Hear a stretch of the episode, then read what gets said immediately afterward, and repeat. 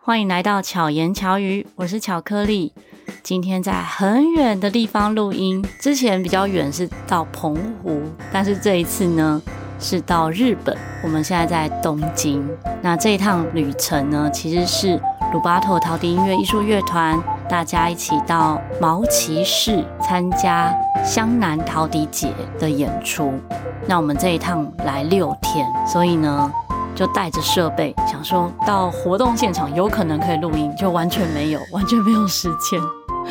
就连跟室友们待会会一起跟我们聊天的室友呢，每天相处见面都说：“哎，我们等下来录音，今天来录音。”就每天的行程都是从一大早到半夜，连在日本我大概睡觉都是凌晨两点，就弄完事情差不多就两点，早上六点起床。其中有一趟行程呢。团员五点要到一个市场啊去吃料理，所以他们是五点就要到那个地方，所以我们的行程真的非常非常的满。然后中间有一些朋友说啊，你有没有去买什么来吃？买什么来吃？我说完全没有，我没有时间。他们就很难想象说怎么会没有时间呢？真的就是很紧凑的一个行程。那我们这次的行程也要很感谢我们的年轻团员代表之一。其实我通常没有分什么年纪啊，因为我觉得不管几岁入团，大家都是。一视同仁，无关说，哎，你是几岁啊？什么刚毕业啊？还是说比较资深？对我来讲都是一样的。那可能有一些新听众不知道鲁巴头是什么，我先简单的介绍一下。鲁巴头陶笛音乐艺术乐团呢，是我成立的一个陶笛乐团，是以合奏为主。那我乐团的成员今年。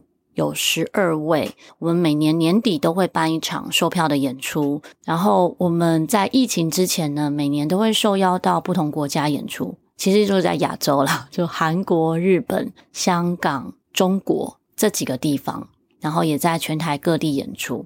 比较特别的是，我们算是台北市第一支立案的合奏团，在当时陶笛多数以齐奏为主。然后我自己很喜欢陶笛合奏的声音，所以在二零零六年的时候成立乐团，就是以合奏为主。然后乐团的曲风呢，蛮多元的，有一些古典曲，有一些像大家可能听到一些交响乐团或管弦乐团会出现的一些乐曲，我们会用这样的编制来呈现，但是都是以陶笛合奏为主。那我们也会加上其他的伴奏乐器，像是钢琴、小提琴、吉他，哦，就看乐曲的需求加入这一些乐器，我们就会找呃适合的伙伴一起来搭配这些演出。但是出国的话，就是完全以陶笛的合奏为主啊，所以跟大家稍微简单的说明到这里。那相关的资讯，如果好奇鲁巴头是怎么样的乐团的话，其实我粉专最近呢都有 po 一些相关的照片。虽然比较以我个人为主，因为我想说要区分开来，因为我又要发我自己的粉专，要发乐团的粉专，然后个人的 FB，然后 IG，所以我内容就会有一点不同，就希望大家都可以追踪关注。我会把相关的资讯呢放在资讯栏里面。那今天这一位伙伴呢，是我们今年新加入的团员，在巧言巧语忘记第几集的时候呢，这位伙伴也有来录音哦，不知道大家有没有印象？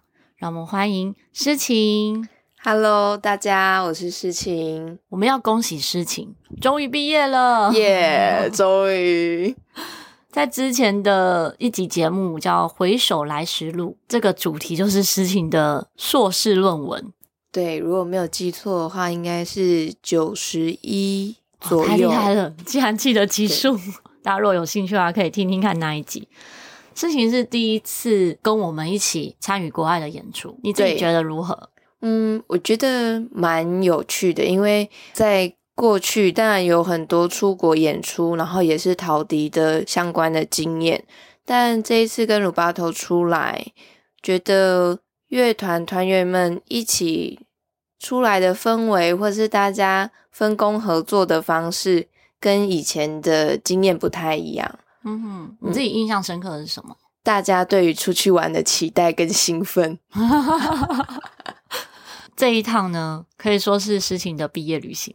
对，真的是刚好毕业，刚好在我们出发前几天，两三天拿到毕业证书。对，然后确定毕业，本来还担心说可能会延毕。对，这个相关的内容呢，我们之后再找一集好好聊。对，今天先 focus 在。这一趟行程中，加入乐团之后，你觉得跟你原本预期的有不一样吗？我觉得有一个很明显的不一样是团员的年纪。就是我们还是客观一点，我们来讲数字。嗯，就是大家的工作啊、背景，或者是为什么会来参加乐团的那个过程、原因、原因、故事都很不一样。大家目前也是一周维持固定见面一次，嗯，那一次就三个小时的时间，所以其实大家都很珍惜这样子的一个相聚的机会，见到面。大家当然就是很专心的跟着指挥一起练习曲子，但其实练习曲子过程中，大家可以想象，就是我们要准备演出，不管是国外的或者是年底的公演，在这样的情况下，大家可能会觉得说，这好像是一个很严肃的场合，可是大家其实在一个很认真的状态里面，可是又偶尔搞笑，然后。这里怎么吹会更好？在一个非常快乐，然后一个很很有弹性的一个状态去做这样的练习。所以其实每一个礼拜的团练，其实不管是我自己骑机车还是搭捷运，我都会觉得就是莫名的会有一种期待跟兴奋。嗯，对，因为我们团员真的都从很远的地方来。我们目前团练的地点是在龙山寺监狱站附近。然后我们的团员呢，像诗晴是从淡水骑机车来，嗯，然后也有一位团员住淡水，但是他从是搭捷运，最远的是每个礼拜从新竹开车来，第二远的是从桃园来，所以真的都算蛮遥远的。比较近的反而是像新店这种，可能相对近一点，可是也很难得，大家会愿意来自四面八方。然后为了团练相聚在一起，然后我们乐团也算比较特别的是，可能很多乐团是有政府的补助，比如说文化局的补助啊，各种的补助，或者找到一些赞助单位赞助，那么就会比较有经费来去运作乐团。可是我们乐团的所有运作其实都是靠团员，就是团员们是自己出钱团练，然后租场地，请指挥。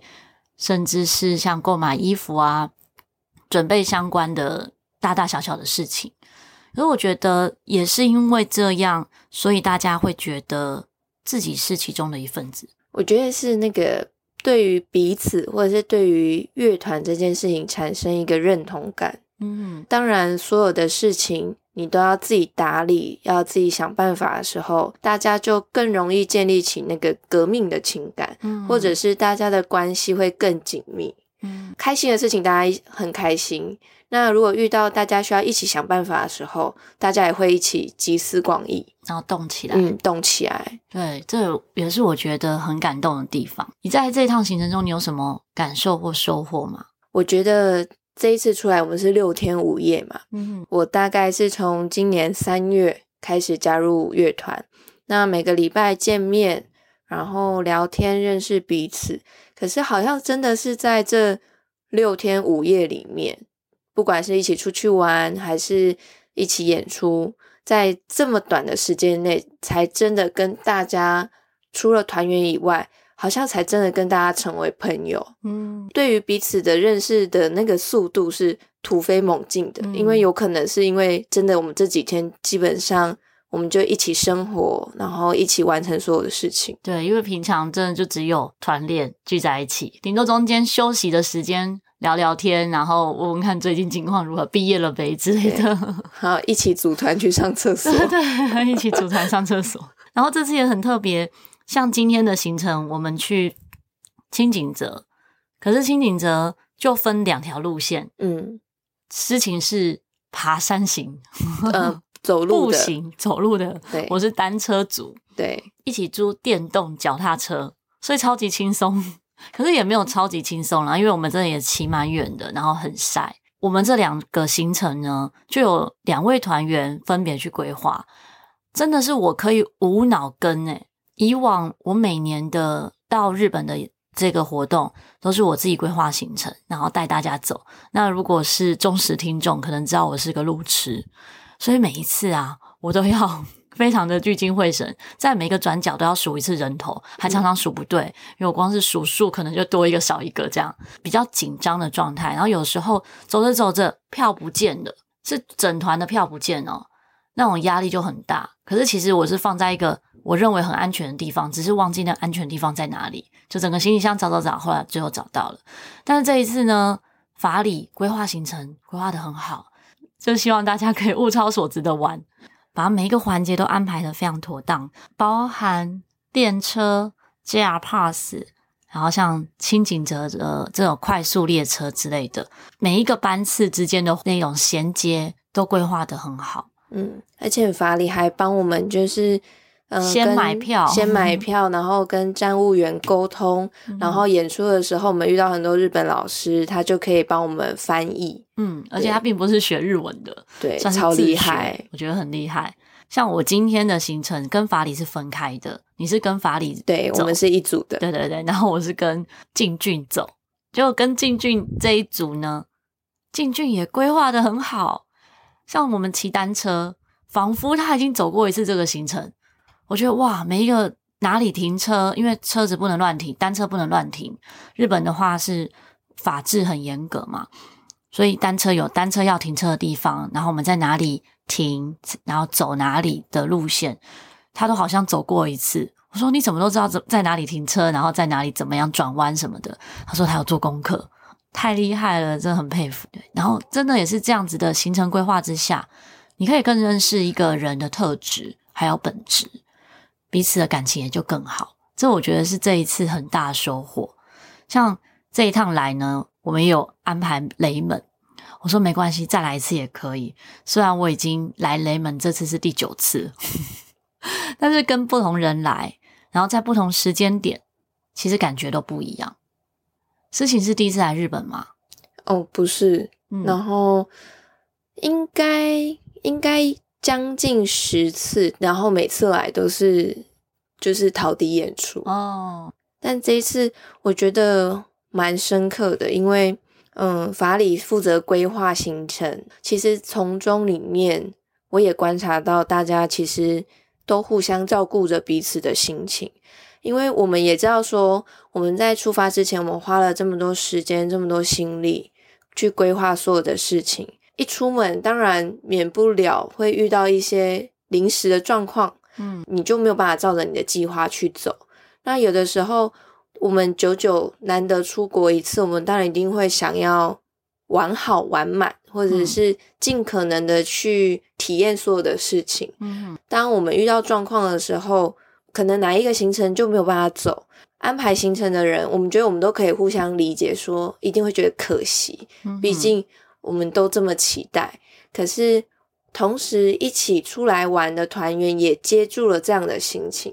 像我们今天我们去看瀑布，嗯，呃，公车都会有时刻表嘛，嗯，来到日本，其实也就只有今天刚好遇到我们公车没有按照着时刻表的时间来，哦，他是别的时间了，对，他提前来，然后也提前开走了，哦，在当下。因为法理负责帮我们处理交通的部分，那当然他一定会紧张，想说啊，怎么怎么怎么，就是发生这样的事情，不一样。对，因为我们本来还很开开心心的，然后坐在那边，就是觉得要等车，对，要等车，那就遇到这样的状况。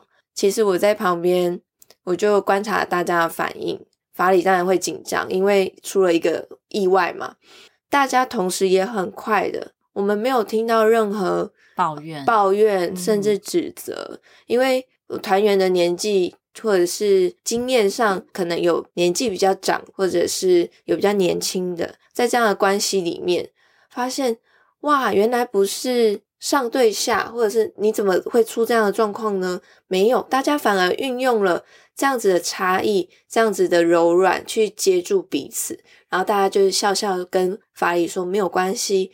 就提早来了，提早走，那下一班说不定也提早来了。嗯、那我们就反正时间上是有余裕的。法理也因为他被接住了，所以他的心情被照顾了之后，他也有更多的弹性。嗯、就是我们如果没有照原本规划走，那也没关系了。大家就是开心，然后轻轻松松的去走，然后去看。嗯，我觉得这反而让大家更快乐。我觉得真的像集合的时间也是。嗯他也很可爱，像今天也有一个小插曲，就是他说集合时间呢，就是五点开始慢慢集合，所以对我来讲的认知就是五点集合，那我们四点多就到那边，就才知道哦，原来他的意思是五点慢慢集合，也有可能是五点半这样子。对，那个慢慢。对，所以我就说，哎，以后我们就定一个时间。但我说以后我们就定一个时间，哎，他就会自责。嗯，其实这是他很认真负责的一个态度啦。对，可是我觉得，就是因为彼此够了解，嗯，我们了解彼此，我们知道不用用责备的语气来去诉说这件事情，慢慢这件事情就没事了，可以继续开心的后面的行程这样子。对啊，然后我们也会知道说，一起出门旅行啊，或者是嗯、呃、一起表演，我们都可以看到一个人更多的面相。大家其实可能在乐团里面很久，或者是大家在乐团里面的时间不太一样，我们就透过这个机会，嗯，让大家知道说我们怎么去一起工作，或者是怎么一起去合作。嗯，我觉得这也是一个很大的收获。今天跟大家分享鲁巴头的日本行程的心情，超级棒哦！我自己觉得很珍惜每一次大家出游。不管是演出啊，或者是出去玩之类的，因为其实这几年我们没有规划什么出去玩的行程，就是没有单纯出去玩。在刚成立乐团的时候，还有那种单纯出去玩，不是不愿意规划，是大家都太忙了，好像真的要有什么任务才会有那个动力说啊，我们一起出去玩，就顺便出去玩这样子。所以这一趟也是很感谢大家排除万难，不是只有演出，本来是说五天变六天，还有人加码到七天。而且我觉得啊，在这些过程里面，嗯，大家都可以知道说，我们合奏或重奏，默契是一件很重要的事情。嗯。那透过这些相处、这些经验，我觉得有形无形之间都可以帮助我们在音乐的合作跟表现上。嗯。我们这次旅程中也发现，有一件事情比合奏还要难。以往我们会说合奏呢，你要注意节奏，注意和声，注意音乐性，注意指挥，然后彼此的呼吸或是肢体，有很多环节要注意。结果这一次我们在皇居的时候证实一次，今天的行程中又证实一次，有一件事情比合奏还要难，大家可以想一下是什么？超级难哦，就是一起跳起来。一起跳起来，然后看起来在空中的这件事，一个人做很简单，一排的人就数一二三，有人一二就在上面，有人三在上面，有人就是每个人状况都不一样。我说我们跳不管多少次，没有一次是全部的人都在上面。我说这件事情比合奏还难，对，大家可以试试看。好，今天在日本。跟大家分享这一集节目，我也不知道录起来感觉如何，或者是我们突然聊起乐团的事情，会不会更期待来听音乐会呢？我本来想说要讲可可粉，可是自己要讲可可粉就觉得有点害羞。你会觉得叫可可粉适合吗？我觉得超可爱。哦，真的吗？据说诗情也是有听很多集的巧言巧语，对。所以你喜欢可可粉吗？我我我接受啊。那你自己听节目的感受如何？嗯，我后来有跟老师分享，就是我们会有单口，或者是像巧遇达人。嗯，那其实听到后来会发现，我很期待老师的单口。诶，为什么？不晓得，可能像聊天一样吗？因为我们可能就像朋友，或者是我们像团员。嗯，那。我们可以透过听老师说分享他的想法，或者是他的故事，然后就更了解这个人，然后你就会哇，原来他是这么想，他是这么样看这件事情的，就会觉得哦，原来是这样，所以我就变太透明了嘛。这时候是不是要敲碗一下爱情故事？然后我想说，那是因为你认识我，所以会想听。可是如果是完全不认识我的听众，就不知道他会不会想听。就是，可是就像巧遇达人啊，每一个达人都有自己很厉害的地方。嗯、那我看到的时候，我可能就会透过资讯栏去了解，哦，这个人他大概在做什么，或者是透过每一集的那个主题，嗯、就是他是哪一方面的达人来想说，那我今天要不要来听？比如说我今天可能在图书馆，或者是我今天在搭捷运，在不同的环境里面，不同的心情，我会想要听什么样的主题？那可能都不太一样。嗯哼，对啊。但最近的心情就是，哦，很喜欢老师的单口。好，谢谢诗晴。我之前有听众是留言说。他看到红色封面就会赶快点进去听，因为我只有单口是没有做封面的。对，如果是访谈类型的话，巧遇达人类型都一定会有封面。不过每一次每一集的达人，我自己都觉得我邀访的达人们，他的专业都是我觉得很特别，然后他的故事都有很值得分享的，所以都会很希望哎，可以让更多人听到。我觉得达人啊，就是像陶笛相关的，嗯，就是一定会听啊。我觉得蛮神奇的是，像我前阵子听了那个心理师，嗯嗯嗯，然后我就成为他的粉丝了，哦、马上追踪。心理师干杯，对。我也有一些听众跟我讲说，他只要听完我访谈谁，他就会追踪谁这样子。我说哇，我有一百多位达人哎，那你的那个追踪人数就要 暴增了。可是这也是很开心的。代表大家愿意接受我分享的好人好事，没 错。今天很开心在这边跟大家分享鲁巴头的日本行，大家听完有什么想法吗？你喜欢这样的分享吗？欢迎可以留言给我，因为我今天没有准备听众留言的部分，所以呢，听众留言的分享就待下回。我，那我刚刚那个应该算听众分享吗？耶、欸，算的，算的，是吧？Live 直播，今天的听众留言呢，就直接 Live 跟大家分享。等一下要插播预告一下，鲁巴头的早鸟票准备要开卖了，早鸟票是最优惠的哦。后续呢，也可能再有其他的优惠，都没有早鸟票来的优惠。那如果相关的资讯出来的话，我会贴在鲁巴头的粉丝专页跟我个人的粉专，大家敬请期待。十二月九号等你哟。希望诗情和巧克力可以陪伴你，巧妙克服生活中的压力。我们下次再见，大家拜拜，拜拜。